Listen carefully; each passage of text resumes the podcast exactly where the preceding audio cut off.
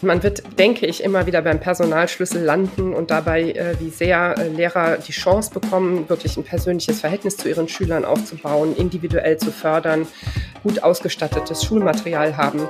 Wenn diese Rahmenbedingungen stimmen, dann kann auch Schule funktionieren und kann sich Schule auch den neuen Zeiten anpassen. Dass das System Schule große Probleme hat, wissen wir alle. Die Politik möchte jetzt mit Geld weiterhelfen. Warum das nichts bringt, hört ihr hier im Aufwacher. Rheinische Post Aufwacher. News aus NRW und dem Rest der Welt. Ich bin Laura Mertens. Hallo, schön, dass ihr da seid. Wir haben im zweiten Teil eine tolle Geschenkidee für euch. Jetzt starten wir aber erstmal mit unserem Top-Thema. Leistung soll sich lohnen, am besten finanziell. Diese Forderung kennen wir ja aus vielen Branchen. Geld ist aber nicht immer unbedingt die Lösung aller Probleme, zum Beispiel bei Lehrkräften. Die Bundesbildungsministerin Bettina Stark-Watzinger möchte besonders engagierte Lehrkräfte mit Leistungsprämien belohnen. RP-Redakteurin Dorothee Krings hält das für eine nicht so gute Idee. Hallo Dorothee. Hallo. Erzähl mal, was findest du an der Idee eher nicht so gut? Ja, die klingt ja so ein bisschen danach, ähm, das ist so ein ähm, Instrument, was man aus der Wirtschaft kennt und damit wird so ein bisschen frischer Wind in das deutsche Schulsystem gepustet. Ich glaube aber, dass es bei dieser ganzen Frage, warum haben wir zu wenig Lehrer, warum ist die Stimmung an vielen Schulen so schlecht, da geht es aber überhaupt nicht um die Gehälter der Lehrer und die sind praktisch nicht der Schlüssel. Genau, zu diesem Schluss kommst du ja in deinem Text, ne, dass das Geld gar nicht unbedingt hilft. Denn wenn man sich jetzt die Gehälter von den Lehrkräften anguckt, dann sind die ja auch eigentlich gar nicht schlecht. Was würdest du denn sagen, was hilft denn stattdessen, wenn es also nicht das Geld ist? Ja, ich denke, man muss viel mehr auf die Arbeitsbedingungen eingehen, äh, die ja anscheinend junge Menschen davon abhält, Lehrer zu werden. Ähm, das kennen wir vielleicht auch alle noch aus dem eigenen Schulleben. Es gibt äh, große Klassen in Deutschland, es gibt viel Schulausfälle, dadurch dieses äh, insgesamt dieses Gefühl, da wird nur Mangel verwaltet. Das mit der Digitalisierung an vielen Schulen klappt ja auch hinten und vorne nicht. Und ich denke, an diesen Stellschrauben müsste man ansetzen und vielleicht auch einfach mal hinhören, was Lehrer in Befragungen so sagen. Also es gibt ja Bildungsforschung Forscher, die äh, regelmäßig untersuchen, äh, was man machen könnte. Da kommen dann zum Beispiel auch so Dinge zur Sprache, wie dass Lehrer gar nicht so gerne als Einzelkämpfer weiter arbeiten möchten, sondern lieber mehr im Team arbeiten möchten und dass sie mehr Schüler individuell fordern möchten, weil sie natürlich mitbekommen, wenn sie nur Frontalunterricht machen, dann geht vieles an Schülern, die gerade besondere Unterstützung äh, brauchen, vorbei und das frustriert Lehrer natürlich. Und das sind natürlich Punkte, das würde wirklich ähm, eine Reform von Strukturen bedeuten bedeuten und es würde auch bedeuten, dass man ganz anderen Personalschlüssel einführen müsste. Ne? Da beißt sich dann so ein bisschen die Katze in den Schwanz, könnte man sagen. Ist das dann vielleicht auch im Umkehrschluss der Grund, warum die Politik dann doch eher sagt, ach komm, lass doch einfach mal noch ein paar Euros drauflegen? Also weil, so wie du das beschreibst, das sind ja Dinge, die sind ja eigentlich klar, ne? Also wenn man jetzt auf die Straße geht und einen fragt, hör mal, wie geht's denn gerade den Lehrkräften, dann sagen alle, ja, das ist ja zu große Klassen. Also genau die Punkte, die du gesagt hast, die sind ja so in der Gesellschaft und hoffentlich dann auch in der Politik bekannt. Also das ist ja eigentlich verrückt, dass die dann trotzdem versuchen, diese Probleme mit Geld zu lösen. Also wie kann das sein, dass sich eine Frau Stark-Watzinger da hinstellt und sagt, ja komm, lass doch einfach mal ein bisschen ähm, mit den Geldscheinen winken und dann wird schon alles besser. Ja, ich glaube, es ist so ein bisschen, ähm, das ist so ein einfaches Mittel. Ne? Wir setzen Prämien aus, das klappt ja auch in anderen Bereichen. Warum soll das da nicht klappen? Ich würde sagen, es ist erstens so ein, ähm, so ein Missverständnis auch zu denken, dass äh, Menschen sich vor allen Dingen durch Geld motivieren lassen. Natürlich ist das ein Argument, aber Lehrer, wie gesagt, verdienen gut. Ähm, also gibt es ja wohl andere Faktoren, die Menschen auch motivieren, ihr Bestes zu geben. Ähm, das ist der eine Punkt. Der andere ist, da muss man vielleicht auch Verständnis für die Politik haben. Es gibt einfach zu wenig Lehrer. Ne? Das ist ja der sozusagen der Ausgangspunkt für alle Probleme. Und die kann man nur nicht herbeizaubern. Und es ist natürlich ein viel langfristigeres ähm, äh, Vorhaben zu sagen, wir müssen an den Strukturen was ändern, wir müssen Arbeitsbedingungen äh, ändern. Und dann wird sich natürlich erst langsam herumsprechen, sozusagen, dass es ein attraktiver Beruf äh, doch auch wieder werden kann. Aber das ist natürlich nicht schnell zu regeln und so eine Prämie auszurufen, das klingt erstmal flott und äh, nach äh, Aktionen und äh, als ob sich dann schnell was ändern ließe. Ja, da würde ich auf den Zug erstmal mit aufspringen. Aber auf der anderen Seite frage ich mich gerade auch, gibt es denn dann überhaupt so eine Art Kriterienkatalog? Also ich meine, gut oder schlecht, es gibt sicherlich ein paar Eckpunkte, wo man sagen kann, okay, hier ist jetzt eine Lehrkraft sehr gut, hier ist gerade eine Lehrkraft vielleicht eher schwächer, aber wie, das ist ja auch aufwendig, sowas fair zu gestalten, oder? Nachher gibt's dann irgendwie falsche Sympathien oder so und dann kriegt der eine irgendwie immer 500 Euro und der andere nix. Das ist doch auch schwierig, oder? Das ist doch nicht zu Ende gedacht. Ja, genau, das würde ich auch sagen. Das ist sozusagen nochmal auf einer anderen Ebene auch ein großes Problem.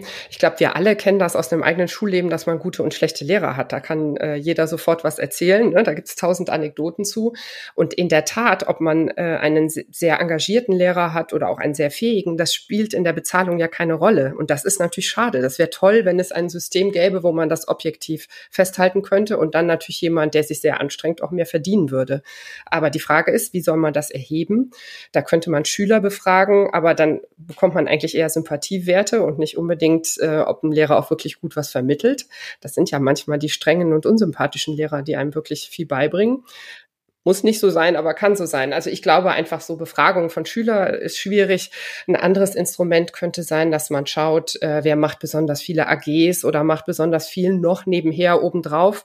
Aber das würde dann genau die Lehrer benachteiligen, die sowieso schon Korrekturfächer haben, ne? Deutschlehrer, äh, Englischlehrer, die die vor den Bergen von Heften regelmäßig sitzen und schon meistens viele Stunden äh, damit verbringen, die zu korrigieren und dann nicht auch noch die nette Sport AG obendrauf setzen. Also auch daran kann man es schwer ermessen. Trotzdem gibt es das natürlich. Es gibt dieses subjektive Empfinden, das ist ein guter oder ein schlechter Lehrer, aber ich glaube, das ist schwer festzuhalten und darum auch schwer in Prämien umzusetzen. Ja, das heißt also, die Idee können wir wirklich abschreiben. Ähm, du hast das vorhin einmal schon so ganz gut erklärt, was jetzt die Probleme von Lehrkräften sind. Welche Ideen gibt es denn da, um den Berufsalltag auch einfach leichter und auch am Ende wieder attraktiver zu machen? Also ich glaube, man muss einfach in diese Best-Practice-Beispiele gucken, an Schulen gucken, die ausgezeichnet wurden, wo es eine hohe Zufriedenheit gibt. Und man wird, äh, denke ich, immer wieder beim Personalschlüssel landen und dabei, äh, wie sehr äh, Lehrer die Chance bekommen, wirklich ein persönliches Verhältnis zu ihren Schülern aufzubauen, individuell zu fördern, ähm, gut ausgestattetes Schulmaterial haben. Wenn diese Rahmenbedingungen stimmen, dann kann auch Schule funktionieren und kann sich Schule auch den neuen Zeiten anpassen. Denn natürlich muss das passieren und wir haben viel während der Corona-Zeit über Digitalisierung und sowas gesprochen. Ähm, da jetzt Wege zu finden, äh, wie das, was da schon erreicht wurde, auch sinnvoll weitergeführt werden kann. Ich denke, das sind so Stellschrauben, an der jede Schule ansetzen kann, wenn sie die Möglichkeiten und die Freiräume dafür hat. Ja, und dafür wird's höchste Zeit. Trotzdem kriegen wir also jetzt wieder das Argument, lieber schnell irgendwie was verändern, als, so wie du es schon ganz richtig beschrieben hast, grundsätzlich an den Strukturen und eben einfach am Personalschlüssel anzusetzen. Glaubst du denn, dass sich da zukünftig mal wirklich was tun wird, ohne dass es, wir schmeißen ein paar Geldscheine hin und hoffen, dass wir dann ganz böse gesagt ein paar Monate Ruhe haben und gucken dann mal wieder weiter, sondern dass es mal strukturell sich ändert, weil dann auch da lieber früher als später anfangen, oder nicht? Also ich glaube, die Debatte jetzt ähm, um diese Prämien zum Beispiel, das ähm, ist ja sowas, wo sich äh, sowas dann auch nochmal zeigen kann. Also dass jetzt nicht alle gesagt haben, hurra, Prämien, das sind eine tolle Idee. Das zeigt ja dann, glaube ich, ähm, wo die eigentlichen äh, Stellschrauben sind. Und ich bin dann schon hoffnungsvoll, dass da auch was äh, passiert. Aber es hängt wie immer an einzelnen Menschen, ne, die was entscheiden können und an den Lehrern vor Ort, was ich dann tun kann. Dankeschön, Dorothee. Bitteschön. Wenn euch dieser Podcast gefällt, dann lasst uns doch gerne fünf Sterne da. Danke. Wir machen weiter mit dem zweiten großen Thema hier im Aufwacher. Am Wochenende ist es ja soweit, dann feiern wir Weihnachten. Und habt ihr schon alle Geschenke? Wir haben jetzt noch einen Last-Minute-Geschenketipp für euch. Die Rheinische Post hat den neuen Drohnenkalender Unsere Heimat von oben herausgebracht. Mit fotografiert und umgesetzt hat das unser RP-Fotochef Andreas Krebs.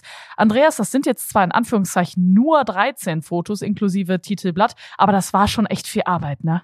Der Vollständigkeit halber muss ich sagen, dass ich den Kalender natürlich nicht alleine gemacht habe, sondern wir waren ein Team, wir sind ein Team. Jana Bauch, Ralf Matzerath, Christoph Reichwein, Markus van Offern und ich waren zu fünft in der ganzen Region unterwegs und haben unsere Best-of sozusagen in diesem Kalender zusammengefasst. Ja, du bist Fotograf. Ist es schwieriger, Bilder mit einer Drohne zu machen oder ist das im Grunde genommen egal?